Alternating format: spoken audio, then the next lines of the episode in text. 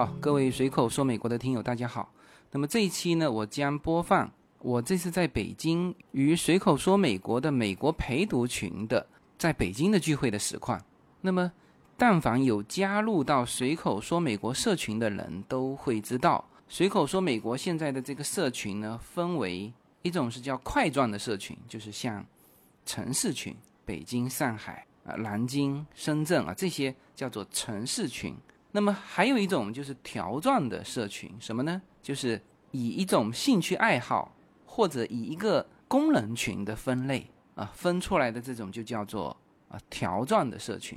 那么美国陪读群就是一个很典型的条状社群，就是不管你是在北京还是在上海，还是在中国还是在美国，那么你只要有这个功能的需要，你都可以加入到这个群，从。这里面去获得你想要的资讯。那美国陪读群是什么呢？啊，这个也是新兴的一个一个阶层吧，就是相对来说比较小的孩子啊，基本上叫美高以下的，就是孩子在美国读高中、初中啊，甚至读小学的家长啊，这叫美国陪读。因为孩子还太小嘛，就家长呢，等于是在美国那边啊陪伴孩子。读这个美国的中学，呃，如果到大学的那个还有另外一个功能群，叫做高校留学群。那么现在美国陪读群已经发展到五个群了啊，前面四个群都已经是满满的了。然后这一次是美国陪读群的，应该算是第三次聚会啊。前面两次聚会，一次是在洛杉矶啊，当时是我组织的，那还有一次是在上海。那么这一次呢，终于到了北京。那么在这一期的节目里面，我将播放这次活动的这个部分内容，因为我们这个一期的节目有限。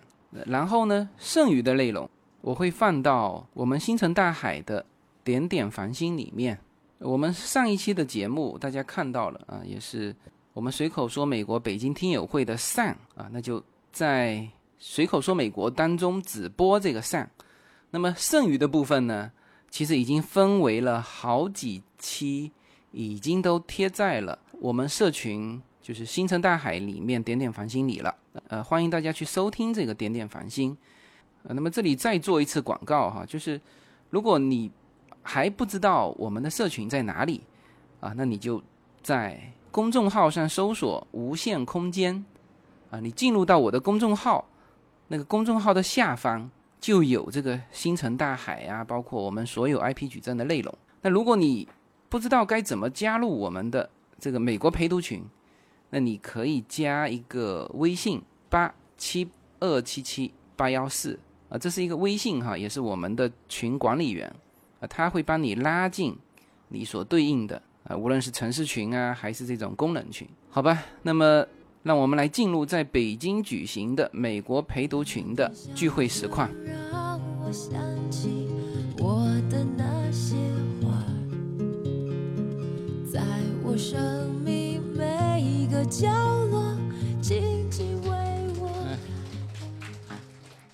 这都是我们的志愿者为我们提供服务的。啊，大家好，我叫胡乃馨，嗯，网名就是小妈，嗯，主要负责今天整个。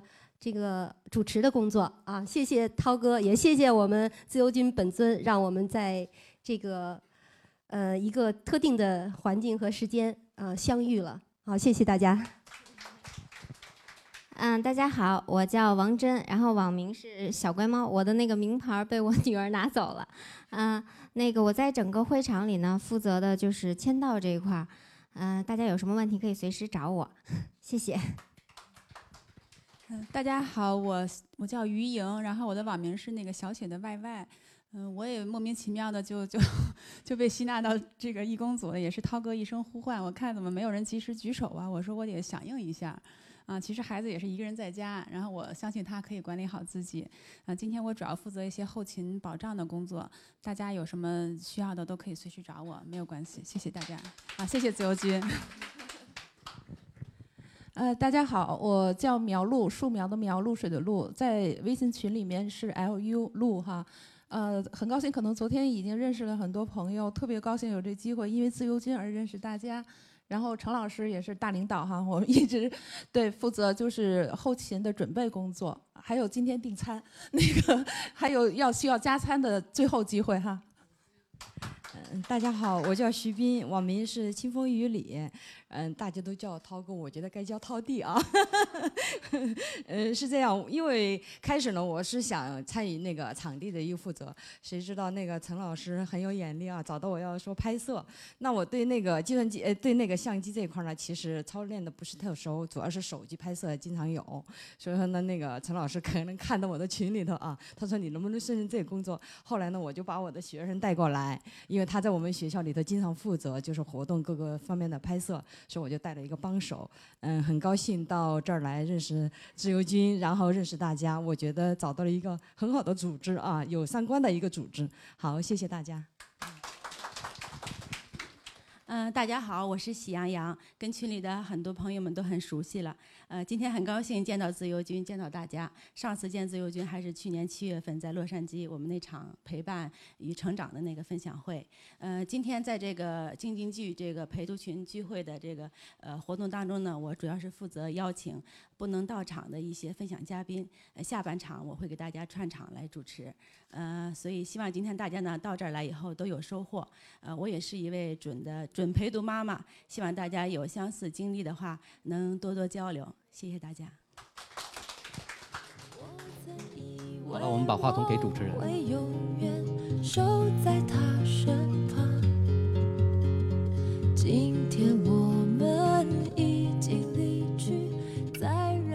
那么接下来呢，我们会有请孙木老师。那孙木老师呢，接下来会给我们分享一个超现代的，嗯，科技化的。嗯，一个信息。那简单说一下，我们孙木老师啊，孙木老师应该是随口说美国的一个铁粉了啊。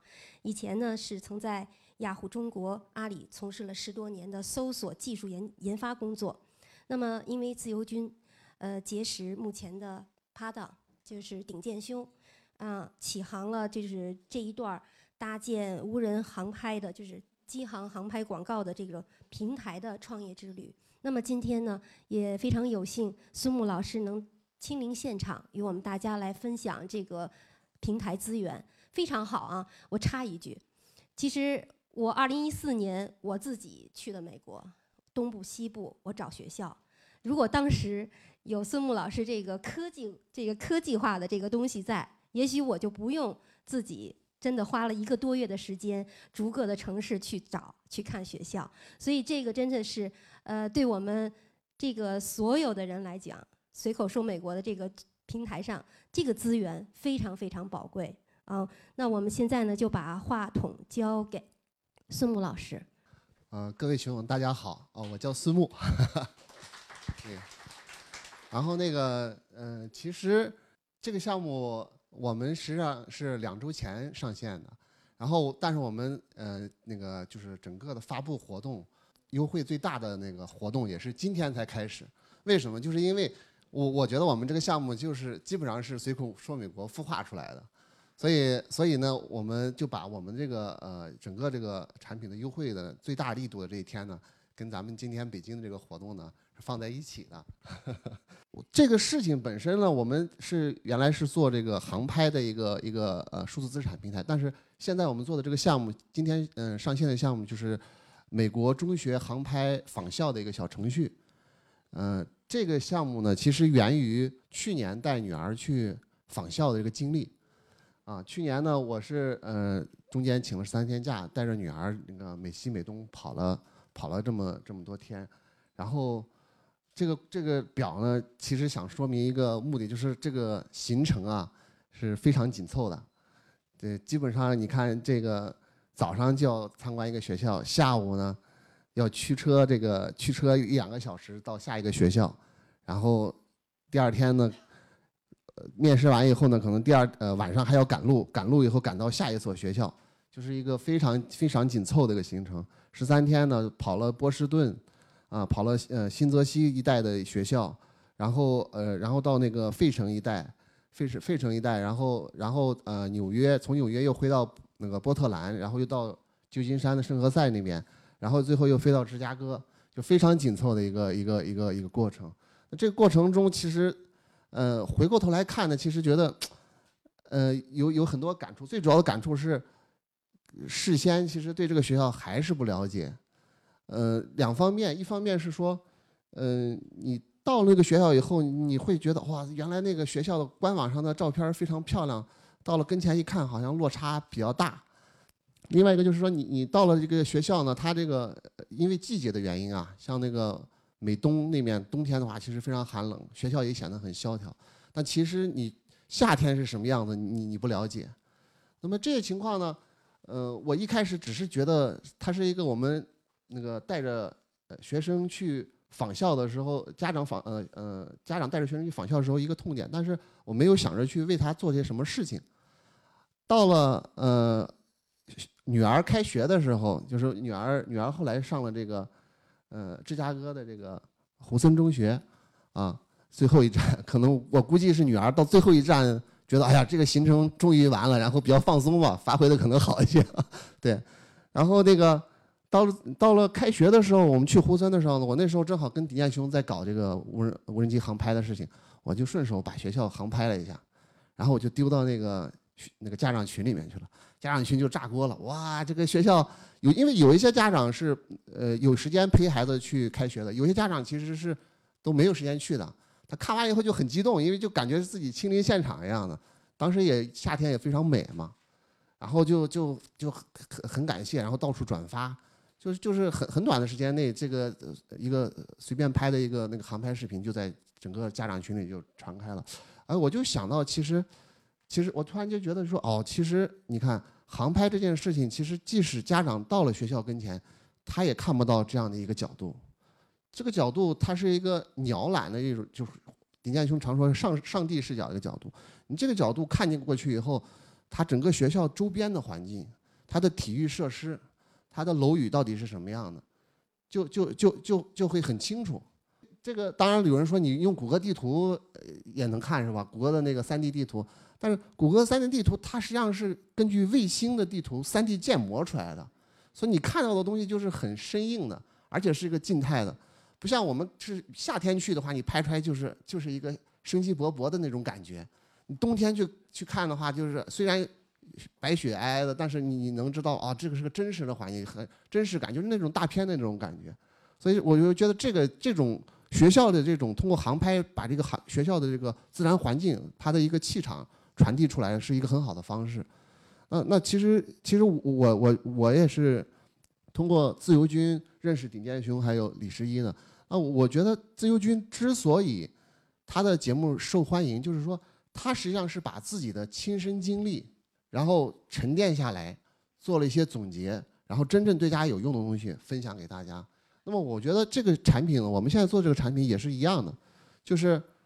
就是我知道啊，这个航拍就是这个呃家长这个访校过程呢，其实是蛮蛮痛的。他你在呃了解一个学校的之前事前呢，包括你去真正去访校的时候，你做这个行程规划的时候，如果要是能有一些这样的信息帮助到家长，那么是非常好的，是非常好的。所以我们就做了这个产品，对。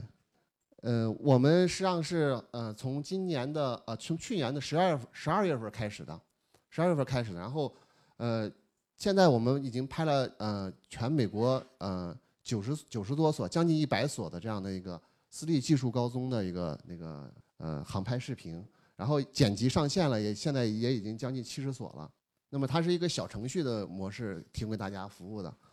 提供大家服务的，然后中间呢，我们不光是说自己拍摄、自己剪辑了，然后还把这些学校他们在网上、YouTube 呀、Vimo 上面的一些这个反映学校的这个呃学校的这个文化，它的这个呃平常的体育活动，还有一些这个艺术活动的一些视频呢，也收集了放在这呃学校的详情页里面了啊。那么希望能够给大家一些帮助，节省大家那个收集这些呃资料的时间。然后那个呃是这样的，就是大家呃今天呢这个活动呢，我们这个优惠活动呢，那个是呃一折起，就是我们在对外是一折起，然后呃咱们这个群友呢呃登录我们的那个小程序，在我的优惠券里面输入那个随口说美国的这个呃字母的首字母大写，就是啊随 S K S M G 啊，那么你能拿到一个就是零五折，就是一折再折五折的这样的一个一个折扣，对。然后呃，iPhone 的用户呢，因为原因呃那个呃 iPhone 的那个这面苹果的限制呢，是只能在这个呃航拍彼岸这个服务号里面去购买的。然后这个呃呃安卓手机的用户呢，直接在小程序里就可以购买了，啊，是这么个情况。呃，大家要想进入我们的小程序也很简单，呃，大家在那个微信公众符号里面搜索“航拍彼岸”，嗯，就能进入到我们的呃服务号里面。服务号里面有小程序的这个呃入口，非常方便。另外，大家也可以在那个小程序里面搜索“美国中学”，那么搜“美国中学”这四个字呢，也同样能进入看到我们的小程序，呃，很方便能找到。啊，非常感谢啊，孙老师为咱们大家。带来的这种高科技，那么下面呢，我们就有请我们的群主啊，程老师涛哥来给大家讲一讲在美国使用电脑的这种嗯小陷阱啊，呃大陷阱的哈。那插播一下，因为我其实一四年到美国的时候，我真的因为这个电脑呢，我还真是掉过坑里啊，因为不是用电脑，是因为买电脑，因本身也不是说特别熟悉这个电脑方面的，所以真的是这样。有必要在您去到美国的时候做多方面的资讯的了解啊！那我们现在有请这个程老师为我们带来一个精彩的分享。好，嗯，我这次呢，这个想给大家分享个什么话题呢？我想这个话题呢是有一个缘起的。咱们陪读群里头有一个小胖妈，那她家那宝贝儿子呢，在这个美国读书，他有个公众号，这个公众号里面呢。他写的这么样的一个故事，我们从这个故事呢开始给大家讲起。呃，是这样的，在美国呢一所高校当中啊，有这么一个中国的留学生小伙子呢，电脑高手，呃，经常帮别人解决一些问题。有一天呢，这小伙子做了一件事情，他呢将自己电脑里面的一款软件 Office 上传到自己学校的论坛里面，说：“你看啊，我是电脑高手，我把最先进的软件呢，我放在学校论坛当中，大家免费下载。”呃，当然呢，我相信在座的各位每个人都会认为这小伙子不错呀，一个很乐意助人的行为。呃，但是结果却跟你想的不太一样。呃，很快呢，这个警察就来了，完了后把孩子给带走。日前呢，法院已经有了一个判决，呃，这个孩子呢会面临二十五万美元的一个罚款，或者在美国监狱要服刑五年的时间。我相信在座每个家长都会很奇怪。这到底发生了什么，对吧？我这孩子做错了什么？呃，这个为什么会受到如此严厉的惩罚？其实这个事情呢，并不太难理解。美国呢，它是一个处处都讲究法律的国家，其中有一个法律叫做什么呢？叫做《知识产权保护法案》。呃，这个法案中规定了，如果未经许可的情况之下，你擅自传播、下载了非自身原创的资源。那这个资源呢有很多，就是我们说的这个什么，啊，这个软件呀、图片等等很多，啊，当然通常呢，这个一个法律的条文呢，呃，在座的各位在听起来呢会很生涩，说，哎呀，你这个你这个法律条文到底是干什么用的呢？我给大家分享的是，其实呢，这个孩子呢，他有一个什么呢？他有一个认知上的一个错误，所以说导成了一个行为上比较严重的一个偏差。他在哪有一个偏差呢？这个软件呢，我们电脑里的软件，每一款软件它也是一种商品，就像这个非常漂亮的汽车一样。如果你要想拥有它，你应该去购买，你才能会获得这个软件的使用权。也就是说，呃，我们说什么呢？我们说这个一个 Office 的软件和我们的一款汽车是完全相同的，你只有购买了，你才能够去使用。特别是在美国这种极为严厉的国家。如果你触动了这个法律的红线，那这个问题就非常严重了。包括刚才这个孩子所讲的，其实呢，刚才呢，这个孩子呢，就是触犯到一个什么？触犯到了我们的一个呃知识产权的这么一个法案，他给触动到了。那那这样吧，我们再举一个例子，好吧？有的时候这一个例子不太充分，我再说一个。你比如说我，我在单位嘛，也算得上是个电脑高手。我们单位呢，所有的人啊，这个出了问题以后都找我啊，这涛哥，你给处理一下吧。我经常会做这件事情。你比如说我呢，呃，需要有的时候工作当中需要做一堆图，做图很简单，我需要一款非常棒的软件，比如说 Photoshop。那我怎么用这 Photoshop 呢？啊，非常简单，打开百度，在百度框里输一个 Photoshop，啪一回车，很多的下载列表，其中我会喜欢哪个呀？绿色的，免费的下载版，拿下来以后安装使用，哎，这不就得了吗？哎，我们单位的人都觉得涛哥电脑就是牛。其实我这个行为和刚才那个同学的行为是完全是一样的。什么行为一样呢？我这个行为也触动了法律的红线。我给大家说三句话。第一句话，软件是一款商品，你只有购买才能够去使用它，才能够拥有它。我刚才就犯了这个错误。还有一点你要注意，即使你购买了这款软件，在你的电脑中使用了，它的使用范围仅限于自己的电脑，你不要乐于分享，把它放在论坛上，那结果就相当于上面那位同学是一样的。那关于这些关于这些知识点呢，我们已经给大家啊聊了一下。我下面给大家分享的是说，如果大家呢可能孩子要去美国留学了，你肯定会给他配一个电脑。我给大家再提一个我自己的个人建议：如果您要给孩子准备的是一个 Mac 的笔记本，苹果的笔记本，这就很省事了，因为苹果笔记本里面预装有很多的软件，而且每一款软件都是授了权的，随便用。如果这个软件你没有，没关系呀，苹果自带的 Apple Store 直接去下载啊，去购买去下载，没有任何问题。那如果您给孩子准备的是个 Windows 电脑啊，这个可能会稍微费点劲。呃，他需要怎么做呢？他需要啊，这个如果你在国外呢，可能要去专门的软件商店去购买去下载，呃，完了以后或者去他的官方网站，也就是说，嗯，稍微会会浪费一点时间。啊，但是呢，如果你这样做，可以保护你的孩子，最起码不会在这个地方来受到一些伤害。呃，我衷心的能够希望啊，我们的孩子呢，能够在那个遥远的国度啊，那个美丽的城市，能够平平安安。我也希望他的家长们呢，能够生活的很幸福。谢谢各位。非常感谢啊，涛哥。嗯，涛弟应该是涛弟，对陈老师给我们带来了精彩的分享。嗯，讲到我自己，二零一四年，呃，我在电脑上这个掉的坑呢，不是因为用电脑，是因为买电脑。因为当时到了美国以后呢，朋友介绍说美国有很多二手的网站，然后其中呢有一个二手网站，我就上去搜啊搜啊搜，我就发现有一款有一款那个 Mac 的笔记本啊，非常便宜。我当时记得好像是四百五美元啊，还是五百五美元，我忘记了。然后我很兴奋呢，因为我买一个新的，我当时买一新的是一千呃两百多美元。那他这个二手的笔记本才不到就是五百多块钱左右，我觉得很值啊。于是我就跟买家就联系了啊，网上沟通，全是网上沟通的。然后当时呢，买家说了啊，你把钱给我打过来，呃，再打到哪个账户。我呢也特别实在，因为我在北京的时候我没有遇到过就这样的事情。呃，我我想的是，都有好人，都是好人，因为我的观念就是把大家都是当成好人的，所以我也没有说特别防备的之心去理解这个事情。我当时就第二天我就把钱打过去了。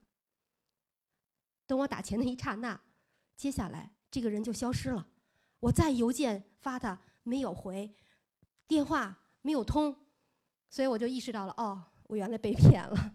所以呢，真的是。当你出到呃另外的一个国家异国他乡，你不了解的时候，真的多一点的资讯对你来讲是一个很大的帮助啊。好，那接下来就进入到我来分享的话题。我的分享呢是，嗯，孩子的成长和我的陪读的经历。我是一个陪读妈妈，现在呃你们看到我在北京，那我先生今天刚到的美国。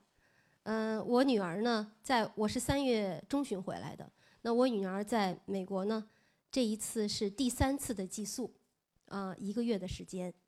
那从二零一四年到现在，嗯，我的陪读生活，我们家的陪读生活，应该经历了是第五个年头。呃，这中间呢，有很多的故事。所以当我看到自由军的他的这个经典的这一段话的时候，我特别特别的有感触。第一的感触就是。人生，它是真的就是一场旅程。那最精彩的是沿途的风景，还有相信啊，用心种下的种子，它一定会慢慢的自然长大。这是我这几年来真的切身的感受，所以我也愿意呢，就是把我们这五年的陪读这个历程呢分享给大家。那现场你们有什么问题，也可以随时跟我互动啊提问。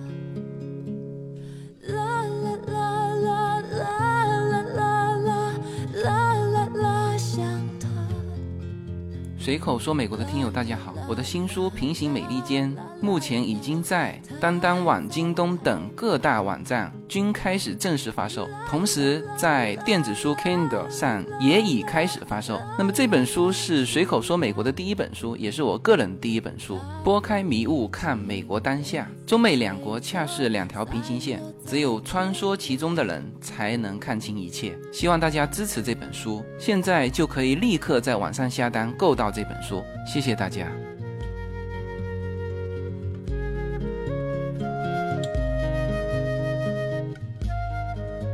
好，大家下午好。嗯，上午我说的有点多啊，那个咱们自由军本尊 都没有没有时间，因为时间真的很很宝贵。下午自由军对他会提早离场。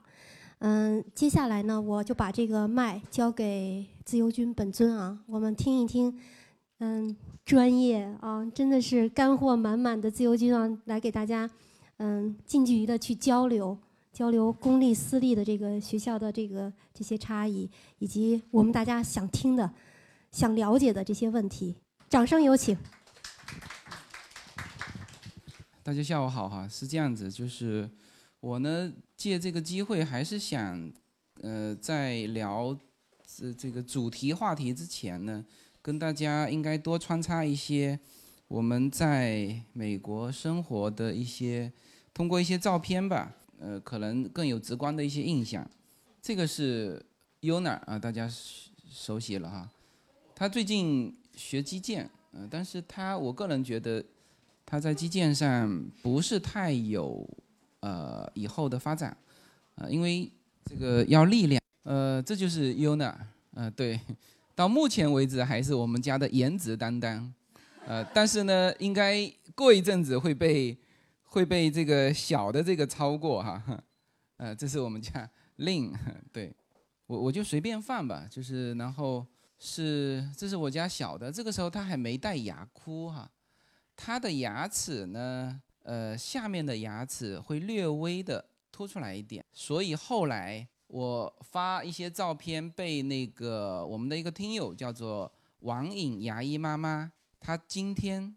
在得道上终于上线了他的第一款的节目，我不知道他的节目是不是叫网瘾牙医吗？反正是我们的这个听友。后来他说完，我们就给他箍牙了。这么小的孩子箍牙哈啊，那这个这个就是梵高的真迹，就是这个我们走美高呃，我们走这个东线，就是梵高和莫奈，那几乎是要看到吐啊，这个所有的。大量的这个博物馆都有他们的，呃，那这个是耶鲁大学，这就是耶鲁大学的那个那那个图书馆的一个门，好像，啊，那这个是他们的，我们当时去看的时候，它的一个就是图书馆。这是我们在阿拉斯加玩的时候，就是我们越开的那个船越来越靠北嘛，然后就啪捞起来一大块冰，这些都是北极的冰，然后他就用这个舌头去舔。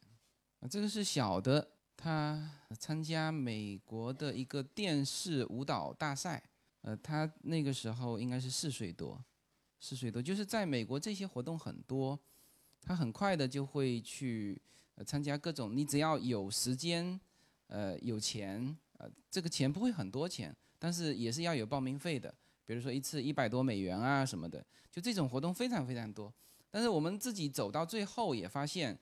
就是说，呃，华人确实真正能够跟得起的比较少，那基本上黑人和墨西哥人看不见了，大部分全白人，所以就很多的这种活动，我们发现就华人很少。那这是他们舞蹈上的一些奖杯啦，啊，这些也都是像这个 Showstopper，这个是美国应该是最大的，也是最著名的一个叫做呃电视舞蹈大赛，这是很出名的。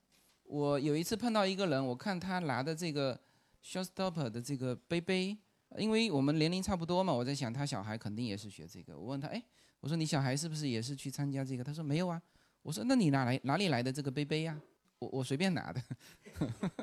但是在美国，就是说像这些东西也是有圈层的，就是说，哎，你比如说哈，我当时去哈佛的时候，买了一些哈佛的衣服，那我看满街人都在穿嘛，那我后来走东岸的时候也穿出来，也穿出来，人家就很热情跟我打招呼，哎，你是是哪一届的？对，我我我我我我说我说我老婆是哈佛的。这这个挡一刀嘛，这我我后来就知道了，不能乱穿的，不能乱穿，这就是一个圈层。那包括这个，这个是披头士的，呃，披头士的一个现场，我非常呃喜欢他们能够把这种，就是它办成一个秀了，呃，而且这个秀它它会让你有当年的感觉。所以我在想，我们因为对披头士其实没有什么感情的，但是如果是像高晓松这一辈的，他们对披头士非常有感情的，那真的是会热泪盈眶的。这个是优娜过她的九岁生日的时候，我们也是这样。但是就是说，美国家里小孩过生日的时候，家里要布置一下，要布置。他比较注重一个仪式感，就仪式感不仅是说一个蛋糕，他他一定要像这样布置一下。嗯，我看一下有些视频哈，视频可能放出来更更好一点。这是他们学那个新疆舞。所以刚才有人问我说，艺术的老师在美国会不会有市场？很有市场，很多小孩在学这个。这个老师就是新疆人，你看他这个这个样子就是新疆人。这是他们跳的另外一个舞，是傣族舞。最那边的是优娜，对，就是他们家长总是爱用这种欢呼声。我们这边可能哎就拍拍掌就算了，对，就还有就是小孩被骂的一些我就不不放出来了哈。但事实上就是，呃，应该说应该说我们的教育，呃，会有西方的一些东西，但是也会东方的这个很严厉的教育我们也是有的。对，这是他们滑雪的，我都把它快进了啊，就剪成我那个视频的正常速度。它就是这样的，我是在跟在后面的啊。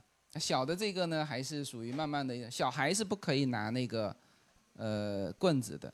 对，大人可以，小孩不够高，全部不能拿。呃，不会，不会，不会，大概你要学几次就学会了。小孩非常快，小孩，呃，我们小孩应该学三次就学会了，就是要有，呃，有，呃，刚开始第一次有老师来教，后面其实都还好。嗯，像这这个是我看看，这是他们击剑的这个画面哈，呃，击剑的这个，呃，这是老师，就是呃，这个教练是我们国家队的，国家队的这个，呃，好像全国排名第八，然后到洛杉矶也没啥事干，就开始教孩子，那就是在洛杉矶你往往会找到很棒的老师资源，因为他过去没啥事嘛，呃，这就是课外班。这不是校内的，啊，这个是我带孩子去参加看的一些，就是我们都看不懂的一些艺术。它是什么呢？它是用那个我们茶壶的嘴，全部都是茶壶的嘴做的一个艺术。对，对，那么多茶我，就是是铺了一整个广场啊！啊，这个是我正好出来之前呢，去呃小孩的那个开放日，呃 open house。那你看这些都是小孩做的，就做的那种。就是陶器嘛，那这个是开放日的时候小孩的教室，就每个人做的。这个是他们的教室。这所学校是公立学校，是优娜的公立学校。但是我今年准备把它移到私立学校去。这公立学校是原来一直是十分的，那这次有一个什么指标调整，调整成九分，也也是很好的。他学校呃，这个旁边就是电脑室，都在学校里面，呃，都在教室里面。你看哈。他们学的是什么？是三岁的时候学的是什么？哈，这个是 local 的，这个是州的，这个是国家的。那 local 的就是指我们城市，它这个城市树一打开，这个是一个市长，市长的照片，这个是州长的照片，这个是这个川普，呃，我看看哈，呃，对，你看这是川普，就他这么小就学这些，就是老师就告诉你这个这个社会是怎么组成的。啊，这个为什么是这个市长？啊，他为什么能够选市长？是吧？那我我我觉得北京呢，当然是大家都知道市长是谁。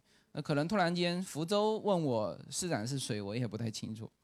那你看他们还学什么哈？就是，呃，稍微侧过来看，他们是这个是学飞机降落的时候的一个平衡，飞行降落的时候的一个平衡，也就是说，它其实是一个力学了。那如果是什么弯到这边，然后就怎么样，就会往这边偏嘛。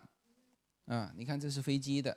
啊，头尾它整个整个力学结构就出来了，嗯，然后它要分析，这是就是美国一边是美国的历史，一边是州的历史，啊，你看它这个叫 Walnut，就是就是我那个城市的历史，那个城市其实跟很小很小，就是相当于不不能说是像北京，我们不能说是区啦，就是一个小区，因为它总共才两万人。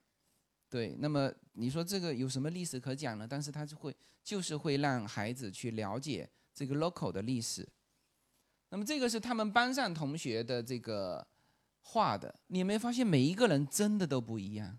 啊，那这个这个是我们家小的，他打了个耳洞，就这么小就打耳洞。那么，呃，美国这边小孩随便什么时间都可以打耳洞，因为他可以戴耳环。没问题的，没问题。你看，这也是耳洞，还有一个牙箍的啊，我找出来。对，你看，呃，它上面也得箍，下面也得箍。那么我我专门为这个事情说了一期节目啊，就是我们家长昨天还在说，就是我们家长到底要负什么样的责任？我觉得第一个很重要的就是，你不能让孩子在成长的过程当中。受到伤害，那有一些出现一些问题，你要去矫正它。比如说像这种牙齿，就是当时那个牙医妈妈说完，他本来要给我们在这边寄一套那种隐形的那个东西过来，后来我们去医院问了一下，就是说还是戴固定的。然后有人问说，哎，这个孩子会不会这个戴完会那个会会不高兴？他其实很高兴。每一次呢去做这个牙医的时候，他可以他躺在那边，他们的牙医，呃，很好的就是可以放那个放那个动画片，在墙上可以放动画片。对他其实每一次说牙齿这里又松了，因为这个药大概维护我们总共前前后后也做了半年时间。他说要松了，这个他就很高兴，哎，又可以去看动画片去了。然后到了那边比谁都熟。说哎，那个换那个哪哪一个动画片他都很熟。那么像这种事情对于孩子来说就是很重要的。为什么我们及时的去把它做了，呃，这个牙箍呢？如果现在不做，开始换牙齿的时候就不能做了，就一直要到全部换换完牙齿才能做。全部换完牙齿的时候有两几个方面说哈。第一，你到时候肯定时间要更长，花的钱更多。哎还有一个呢，有的时候万一你的这个，呃，长得特别严重的话，其实是箍不回来的。所以这个时间去做，虽然后面也还有换完牙齿会重新，可能是不是呃又出现不是很标准，就是又长出来的情况，有没有这种风险？有，但是呢。这种时候做一定是要比后面做来的好，这个就是小孩成长过程当中我们家长的责任。你发现了就要赶紧去去调整，啊，那包括我在那期里面还讲了这个小孩剪舌根的问题，因为他发现他的辩论或者是口齿不够伶俐，说不过别人的时候，他以后就会放弃掉这个选项，就不用这种方式跟别人去去交流了。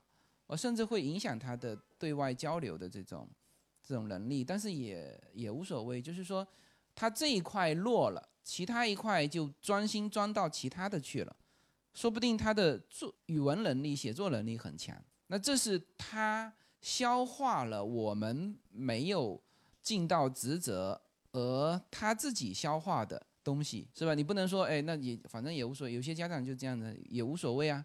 他说，哎，小孩不是。话说的不是很清楚，没关系啊，但是他写作能力很好，那这是他消化了，你你不能这么看待问题，是吧？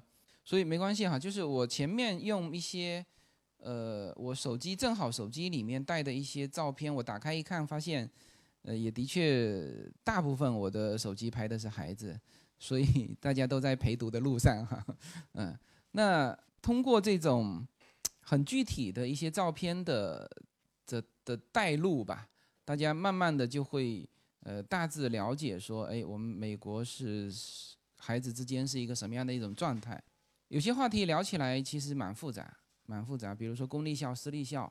那么我今年是孩子从公立校要把他调出来去私立校，呃，三年级，那就是转过年是四年级。呃，为什么做这个决定？然后之前我也说过，大家新移民过去呢，应该去公立校，那公立校就很好了。呃，那到现在为止呢，我还是那个观点，就是新移民过去还是先读公立校。因为孩子的英文毕竟不是本土英文，他需要有一个过程，而公立校的优势就是不断啊，他会就比如说这个孩子有某一些东西跟不上的时候，老师会在这个孩子身上多放很多的时间，那这也是其他成绩好的孩子的家长去抱怨的。我们去那个私立校的时候看学校的时候，还有另外一对家长。也在看学校，那么互相就聊起来。那他们的抱怨就是，这个老师把太多的时间花在了那一些呃水平参差不齐的学生的的差生里面。那那些差生本身，他的家长是不作为的。其他民族的呃这个家庭跟我们华人的家庭完全不一样。我们华人再怎么样，对于孩子的教育都是放在首位的。自己可以累一点、穷一点，孩子一定是要把他培养好的。但是，其他民族的家庭不是这么认为的，小孩子完全不管。然后呢，孩子就是一问三不知。呃，老师问他你知道吗？他都是 no，都是不知道。那老师就得去辅导了，就得把这个时间花在他们身上。那你的孩子得到的就少了，这是一方面。公立校有这个问题，有这个问题，无论是。为什么美国也有学区？学区是拿来干嘛用的？其实是一个筛选这个圈层。我想这个应该大家都很很清楚了，是吧？能够进某一个很好的小学的，他全部家长其实哪里是筛小孩，就是把家长先筛一遍。你有这个有钱有什么的才能进到这里面，那 OK，那他培养起来就当然。快了是吧？那他也要有这个优势和这个能力来做这这个事情。就他学校要很好，美国也是一样的，美国也是一样的。那么，嗯，公立校虽然有学区这个概念啊，因为像比如说核桃，那基本上是一百万起的房子了。那你如果 s a m a r i n o 是三百八十万起的房子，那你旧金山的哪一个学校那是更高的价格是吧？那么。但是呢，还是有参差不齐，还是有参差不齐。你像像我们那个核桃那个学区，还都是住华人。嗯，像这个开特斯拉欧翼门这种车子，只有我家有。就是每次过去，Yuna 都不喜欢我开内部车去去接他，因为太显眼了嘛。但是呢，我呃去看那个私立学校的时候，太多都是这样开的，都是这样开的。所以这也是一个圈层，也是一个圈层。所以说，呃，有的时候我们在说教育，呃，其实不用带任何情绪。说，呃，是不是推娃呀？是不是说怎么选择私立校、公立校？是不是呃自己费那么大劲去去陪读啊？呃，甚至现在还出现了一种反，呃，反过来的一种说法，意思就是说，你家长其实这样做并不是真正为了孩子着想啊，是为了家长的面子呀。或者是什么什么，这些言论是，呃，有的是没有孩子的，知道吗？他他跟我们不是在一个时间点去思考问题的。那我们自己经历过来也很清楚这些。那为什么要送 Yuna 去私立校？当然会有小孩的因素，因为 Yuna 是相对来说是比较乖的一个孩子。他跟他妹妹完全不一样，他是非常乖，他绝不撒谎。我昨晚说了，我那个妹妹是满嘴跑火车的，从小就是满嘴跑火车，但是姐姐是很乖很乖的。那么这种孩子应该是属于叫做被能够接受被动式教育，能够接受那种比较规范的纪律，但是呢，他自己主动成长的那个动力可能以后不如他妹妹。那这个时候呢，你就需要给他环境。有些孩子环境不 care，他很自我。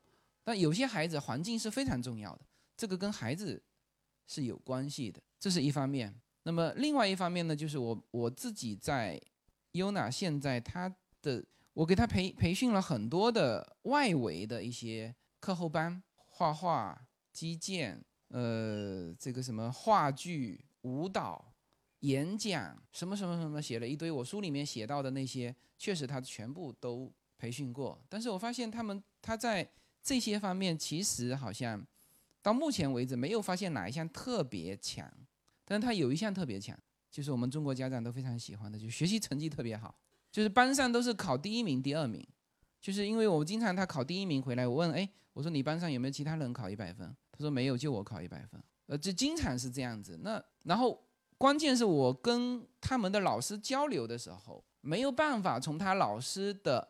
嘴里得到任何我培养孩子的经验，孩子应该加强什么？应该有什么不当的地方？我们要去做的。老师总是那么一句话，就是说啊，你的孩子是非常棒的，你的孩子是我见过的最聪明的，我非常的荣幸能够教到他。这这都是这种话。那我们新移民过去，特别是在中国读过学校的，一到美国都是这样。那。这样就变成我在呃这个公立学校上，我的我感觉孩子就到了什么，到了瓶颈，所以我在想应该要给他调整一下。所以呃，而私立学校又是一个很复杂的概念哈，很复杂的概念。大量的我们能够接触到的私立学校，其实是一般的私立学校，好的私立学校很难接触得到。那这个例子我在厦门的分享会的时候说过，如果有听过那期节目的时候。那时候胡瑞正好在，胡瑞的孩子是十个月，不是十岁哈，是十个月。他带着他的孩子去报那个当地的一个很有名的私立学校，被通知你已经迟到十个月了。对，呃，甚至再夸张一点，你已经迟到二十个月。因为什么呢？因为他二零一九年一月份的时候去报，他说我们现在只收二零一九年出生的孩子，出生的孩子，你的孩子是二零一八年出生的。抱歉，你来迟了啊！这就是很好的私立学校。那么你想想看，在这种情况下，我们要插班插进去，怎么插？它是从 K 开始的，就不是说往越往上，它的名额越多，没有啊，都是一模一样的名额。哪个学生会从 Kindergarten 退出来呢？有没有？有，极其个别，就是这个几乎也是没有的。那是他网上是没有名额的。像呃，我们家孩子现在读的这个学校，就现在要去读的，因为他考试已经通过了，已经已经录取了哈。嗯，今年暑假之后就会去上课。那么他们这种学校是不对外招生的，那只有什么呢？只有内部的家长在里面做义工的，知道哦，可能四年级还有那么几个名额，然后就会推荐，全是推荐人的。而这些推荐人在学校里面也要相对有有影响力，有他的位置，呃，那那学校就会给我们发通知，那我们就先是家长见面，然后孩子要过去待一整天，一过去就有考试，啊，他考美国私立学校都要考的，呃，一个考试，我们家孩子还考得不错，那更重要的就是。他会让你在那边上课上一整天，他也要考察孩子，美其名曰说是让孩子考察学校，是吧？那实际上是学校考察孩子。像这种就是说，也是我们希望他能够能够更拔高一点。呃，这所学校我们读的这所学校并不是很很贵的，大概一年两万多，加上捐款也差不多两万两万五吧，大概是这样子。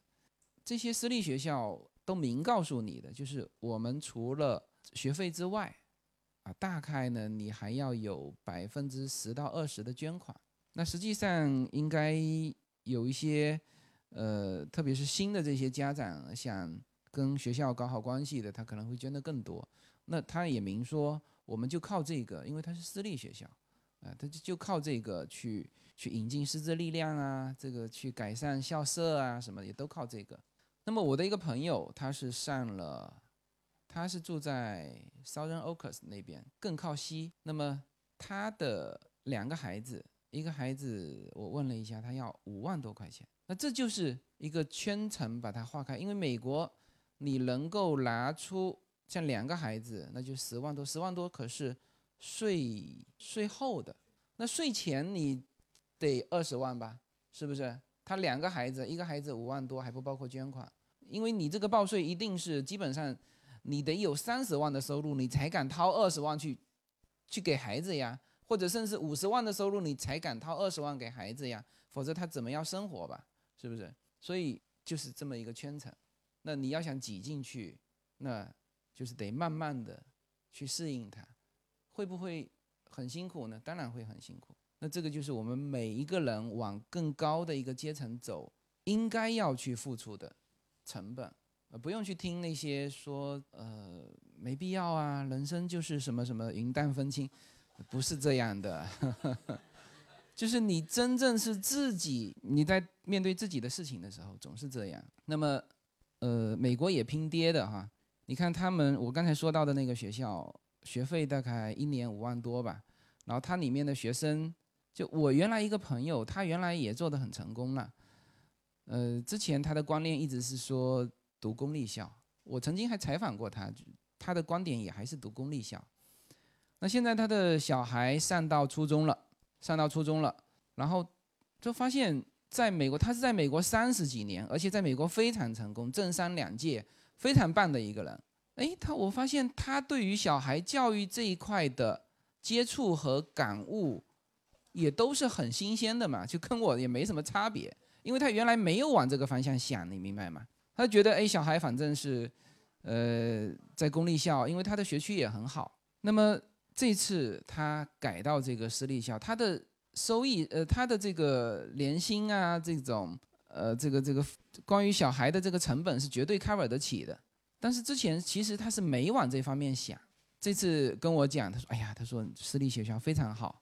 怎么好怎么好，反正就是那种好。他这次把他转过去了，然后他说了一点，他说那个学校里面的很多同学，他的姓氏是隐瞒起来的。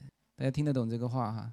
因为在美国，你在中国，因为已经这个混了这么多年了啊，美国的历史毕竟短，他们一些家族就只有那个家族叫这个姓，所以为什么高晓松说你只要说出你的姓，别人就知道你你的社交。呃的这个的这个资本有多少啊？这他美美国很认这个的，但是有的特别显赫的家族呢，呃，为了保护学生的隐私，校方就把他的这个姓给改了，就是姓是假的姓。他为了保护这个学生的隐私，那么像这种学校读高中，会给孩子和你的家庭带来什么呢？呃，我再说一个故事哈，呃，这也是我我到中国。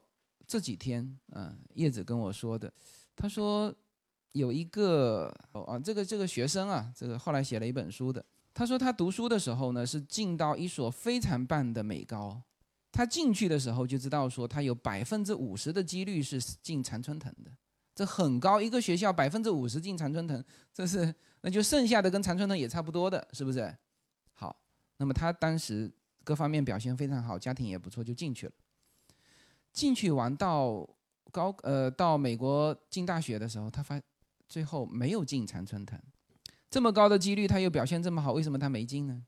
跟成绩无关了。也就是说，当时他的全班同学呢一半再怎么考也是进常春藤的，因为什么？因为他们一家五代人都在那个某个学校读过。那么还有就是各种社这个社会名流了。耶鲁为什么会收小布什？耶鲁的学生现在已和小布什是这个校友为耻，说耶鲁怎么收小布什进来？那小那像这些名校，他们的甚至说美国的这种这种高中啊、大学，他们其实想得很清楚，我要的学生是什么样的。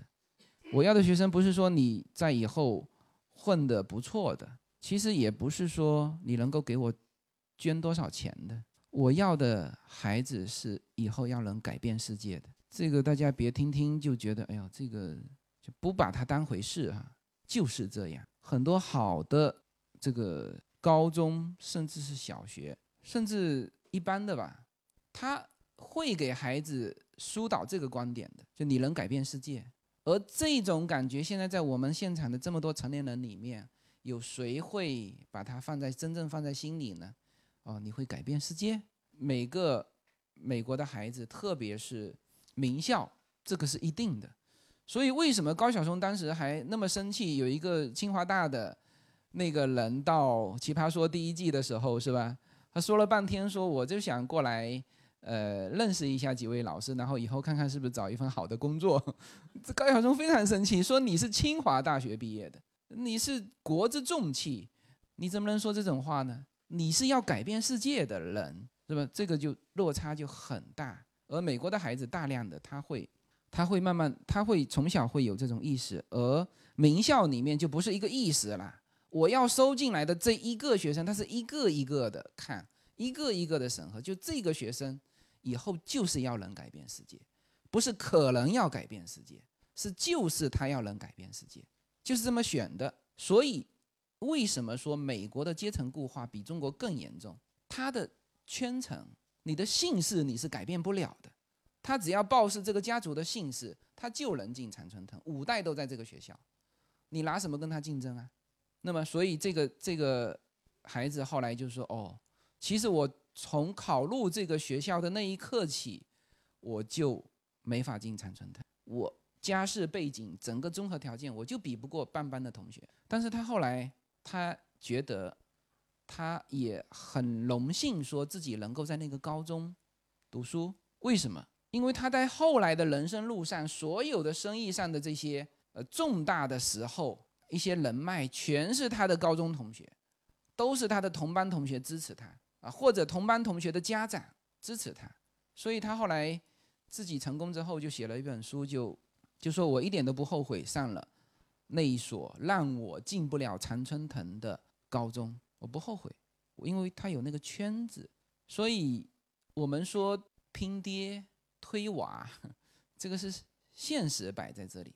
啊，当然，我们说不要说把孩子什么推娃推向绝路，这个不行，因为这就又涉及到我另外刚才讲的两点，就是其中的一点就是你要保护孩子，保护孩子除了说保护孩子的身体，这个不要受到意外伤害啊，大家可能又觉得，哎呦，这怎么会呢？很多孩子身体受到意外伤害，从小到大，你只是没感觉，没感觉，就像我刚才说的，你这个牙箍。这个牙箍，叶子就说了：“那现在不搞，以后去整容，不是孩子受的罪更大吗？”呃，这个是可能哈。现在无非也就是花两千块钱，他就半个半年时间就矫正过来，这是我们家长应该做的。而这些小的东西，你不要掉以轻心。还有小小孩子的心理健康，呃，像橄榄球是美国最这个最热的一个运动，我。观察过橄榄球他们的集锦画面。我们中国如果呃，我们比如说中国人爱看足球的集锦画面，足球的集锦画面是什么？大量的是射门集锦，是不是？非常漂亮的射门集锦，就好像这些人就随便一抬脚就能射出这么棒的球。而橄榄球的集锦画面大量的是冲撞、是挫折、是失败，就是看着他好不容易抢到球往前奔跑，那个画面是就是那种。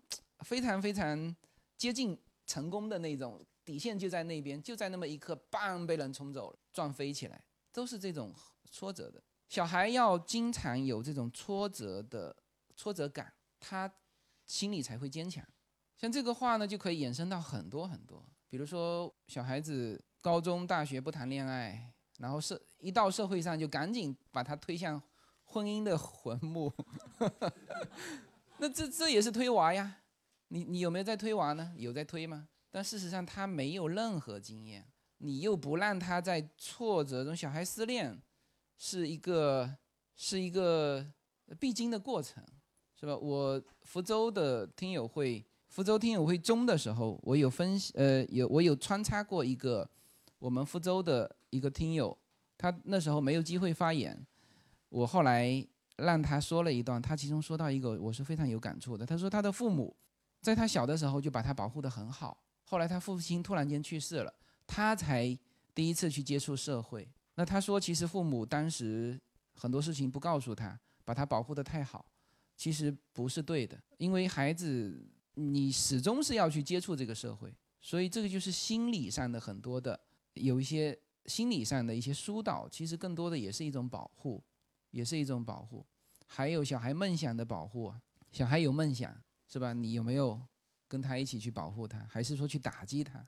我们经常是觉得觉得这个孩子你不现实啊，就像那个当幸福来敲门的时候，就是他的父亲也是下意识的就打击他了。那小孩说我要当这个篮球明星，他父亲立刻就打击他，你还是现实一点吧，啊！但很快他的父亲立刻就转过来，他说，呃，没有人能够说你不行，就算我也不行，就是父母也不可以去说孩子的这个梦想是是是是不现实的，也不可以。所以呢，这个中国、美国很多地方很相像，其实说到底，很多地方很相像。中国也是啊，就是大家挤这个好的学校，争夺教育资源。那美国其实也争夺教育资源，只是这里面的差别是什么？就是美国的资源相对其实是比中国丰富的，就它我们能够很容易的享受到它的普通的资源。我们享受它普通的资源的时候，我们就觉得还不错了，不错了。但是它再往上走，也是和我们是一样的。人往高处走的时候，你走的都是金字塔。没有什么可以阻挡对自由的向往。大家好，这张专辑的播出时间是每周一周五的下午，每周两期，不见不散。现在大家除了收听我的音频节目之外，还可以加入我的微信公众号，公众号的名字是无限空间，这是一个跨越中美的自由连接的社群。大家可以通过这个公众号找到您所在的城市或者是您喜欢的微信群，加入随口说美国的社群。同时，也在这个公众号里面啊，已经建成了随口说美国的 IP 矩阵，名字叫做星辰大海。在这里面呢，大家可以听到更多的跨境主播为您分享的更多的跨境内容。当然，您如果希望随时能够追踪到随口说美国的各类信息，您还可以登录新浪微博、今日头条、抖音去搜寻“随口说美国”。移动互联网的神奇之处呢，就是可以把同类的人拉得很近，让我们勇敢开始，活成喜欢的那个自己。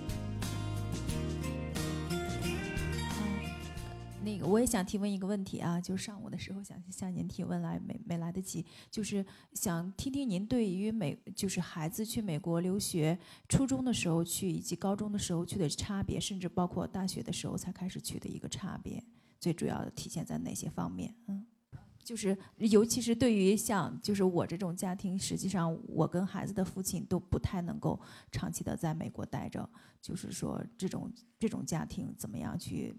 给孩子做这个计划，我一直的建议就是，呃，如果你是想在美国读高中，小学五年级以上，初二以内是比较好的过去的时间。就是你要在美国读，呃，读高中，其实就意味着你是从美国的高中升到大学。那么，如果说在五年级到初二这段时间如果没过去，那就建议是大学以后过去，因为什么呢？因为高中这个阶段，他正好小孩子处于这种叛逆啊，或者是这种情绪上的时期，那这个时候他会，特别是女生，男生呢，我发现很多是可以经受这个挑战，也觉得自己成长了，但是女生感觉，我看过很多女生，就感觉压力非常大。叶子的那几个闺蜜。记不记得有一期是小留学生吐露心酸的那一期？她们她的那几个闺蜜全是高中过去的，高一过去，高二过去。因为你想想看，这个时候你过去，你还要面临着考大学呀、你的，而且如果你呃第一年、第二年的分数很低，你是会直接影响到后面的，因为它是整个分数一起算的，所以你从他们的表现上来看，就觉得压力很大。他们以前在国内都是三好学生，或者是类似三好学生吧，反正都是很好的学生。但是他们现在在美国混的，就是一般般。他们也提到了那段时间对他们的自信心打击非常大，他就瞬间就是滑落到自己觉得很很很差。还好是有这个一个好学生的底子撑的，没有让他们去吸毒啊什么的。所以高中过去是一个大家要蛮慎重选择的，特别是到了什么高二、高三再过去。与其这样子，你还不如是就是留学的方式，就是大学的方式过去，在外面读那个研究生也也行，也行。那就是说，这个是纯粹是从孩子的困难程度去思考这个话题。那有一些孩子非常棒啊，那他能够克服这些也也没事。我想问您一下哈，您有没有统计过，就是像一般咱们国内去的留学生也好，或者是在呃美国拿绿卡上学的，就是他不是本土出生的，后来再移民过去的，他们以后的大学毕业以后的那个回国的多呀，还是留在美国本土的多？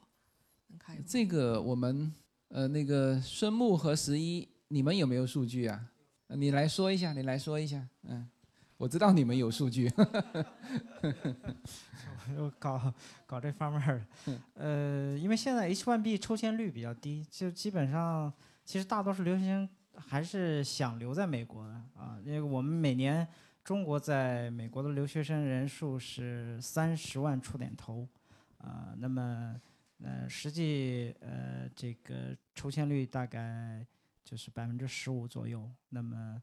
再加上近两年川普有有所收缩的话，其实还在这个这个比例在走低，所以大部分呃留学生其实不是太想回国，那但也没办法，嗯、对，这实际的数据就是这么个情况。三三十多万，三十多万，我看的是三十多万，我不知道，不是不是，当一年一年一年。啊，你好，自由军，我想问一下，就是美宝父母在美国有由什么身份留下会比较好？美宝父母，对对对，然后我说一下我跟您的渊源吧。我是一六年在美国待产的时候开始听您的节目，然后我就是住在沃纳特，然后我先生就是福州人，所以我听您的 声音特别特别的特别的熟悉，对。然后想回答，想麻烦您回答一下我的问题，就是有什么什么身份留在美国会比较好？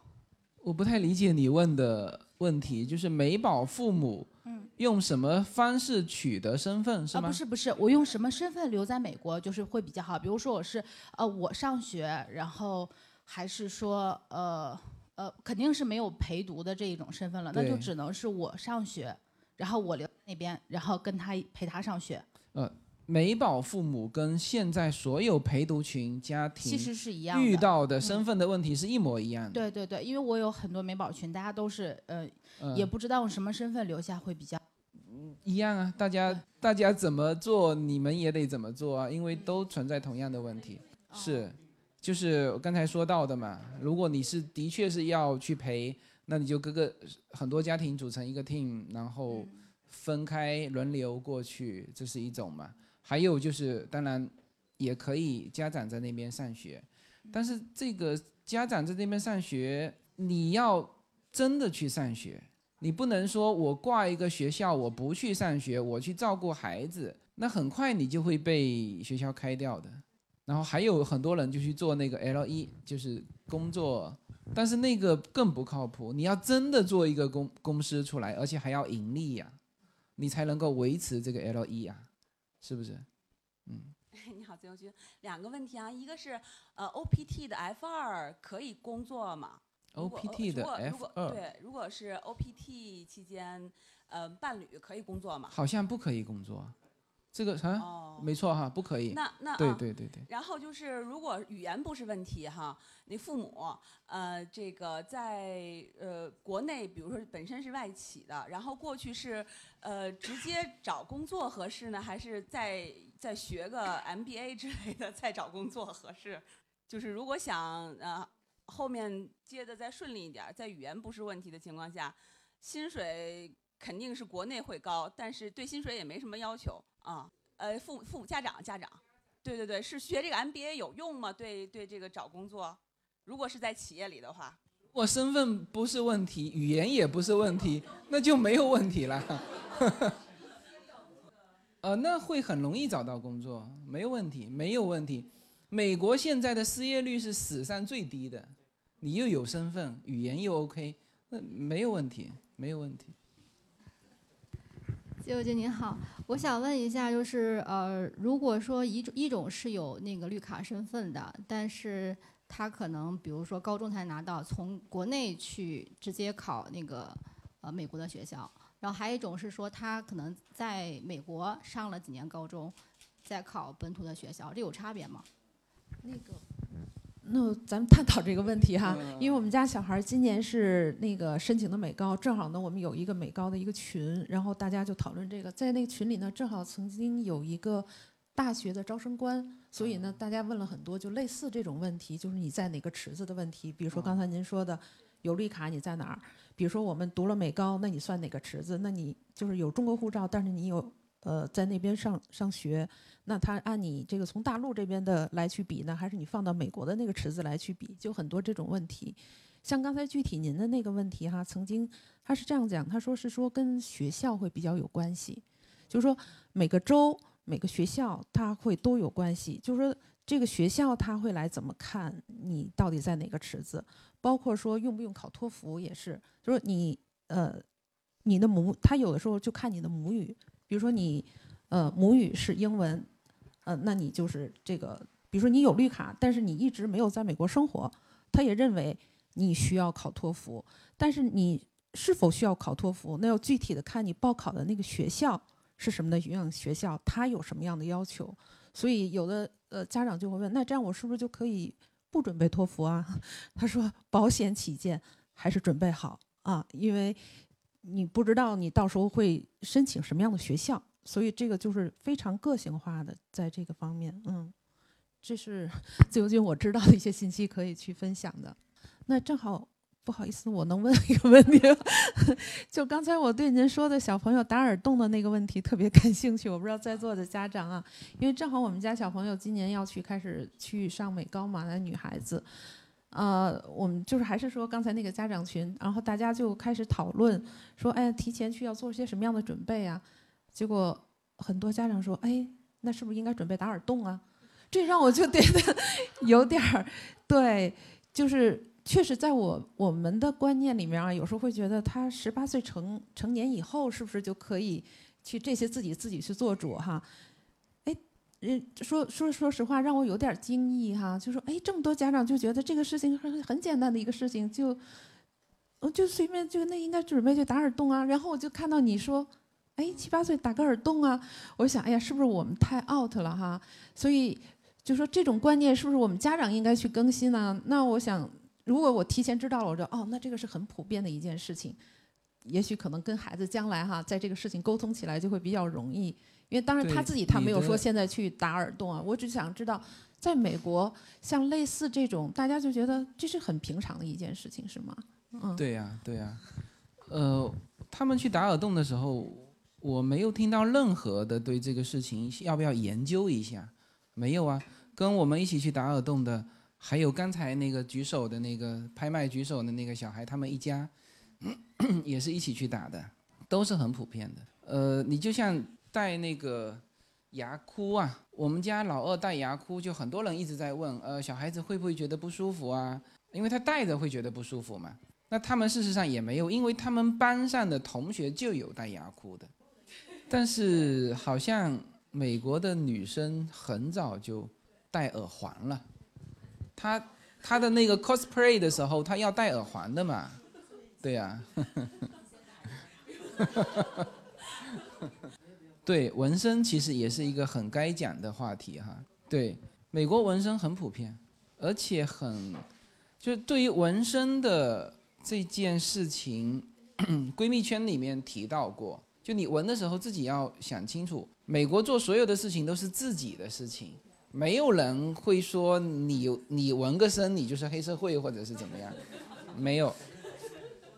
但是唯一的问题，唯一的问题就是你纹在哪里，纹的漂亮不漂亮，纹的面积多少，然后呢，你都以后衰老的时候会不会它这个耷拉下来很难看？你比如说原来在这里搞一朵花，是吧？这个年轻的时候肌肉紧绷的时候是一朵盛开的花，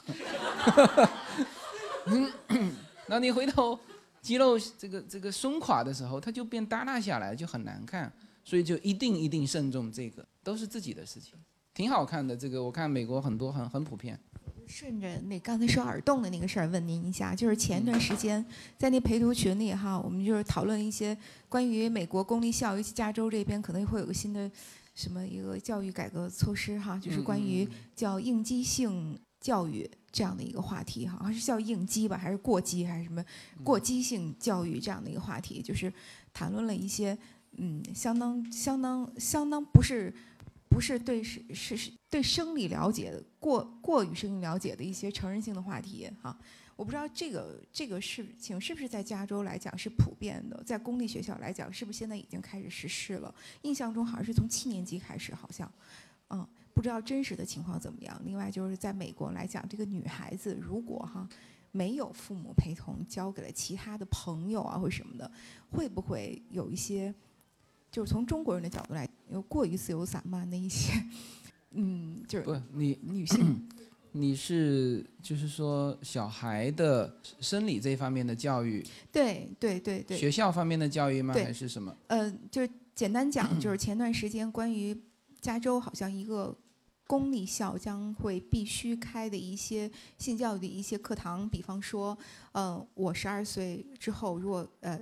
更换性别啊，或者是跟同性结婚啊，这些都是父母所不能插手的决定嗯，以及一些其他的一些就是成人性教育的一些教育啊，是必须学的。那我想知道，就是不是实际上也是这样的？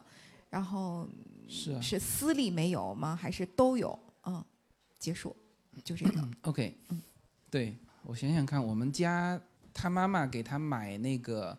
专门的那个书啊，就是把人体都就是画出来嘛，然后就是涉及到就是比如说什么精子卵子啊，怎么结合啊，什么什么，这个孩子很对，这个是很早他们就已经知道的。OK，那现在是增加了一个就是关于同性的这个话题，这个他们有培训的，就是校内都有说的。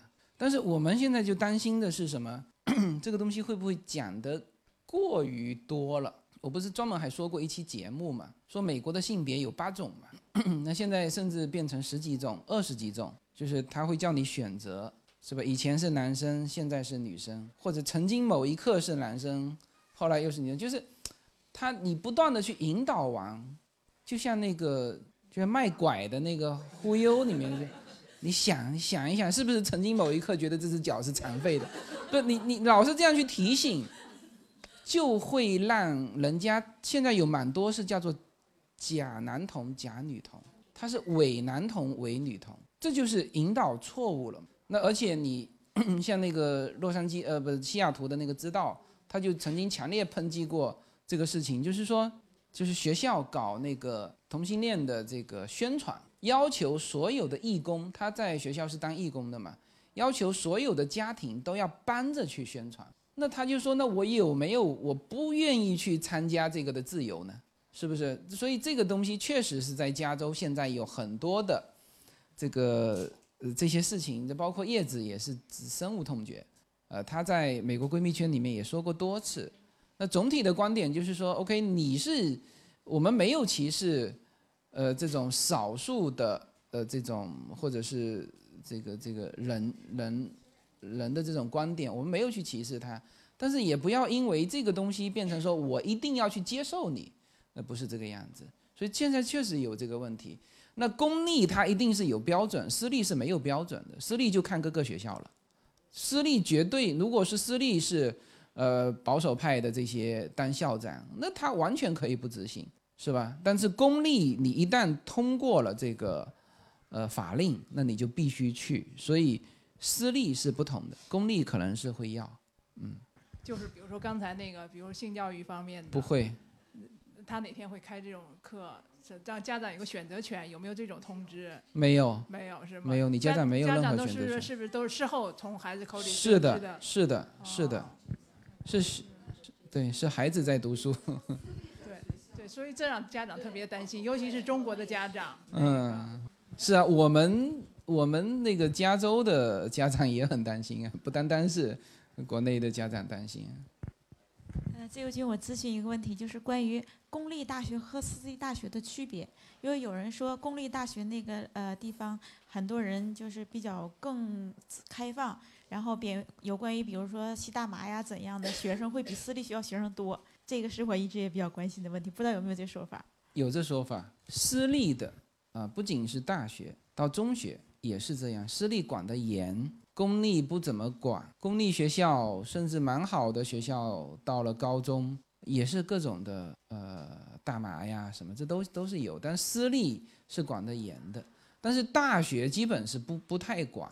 但是因为它保持，因为像私立大学，大家进去这是要很努力在学习的，你否则毕业不了的。所以它就这些方面会会少少一些吧，但是也是有的，也是有的。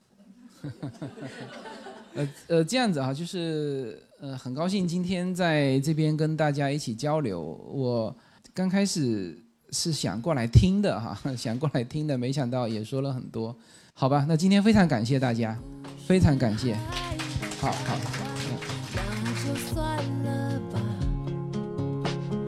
那些心情。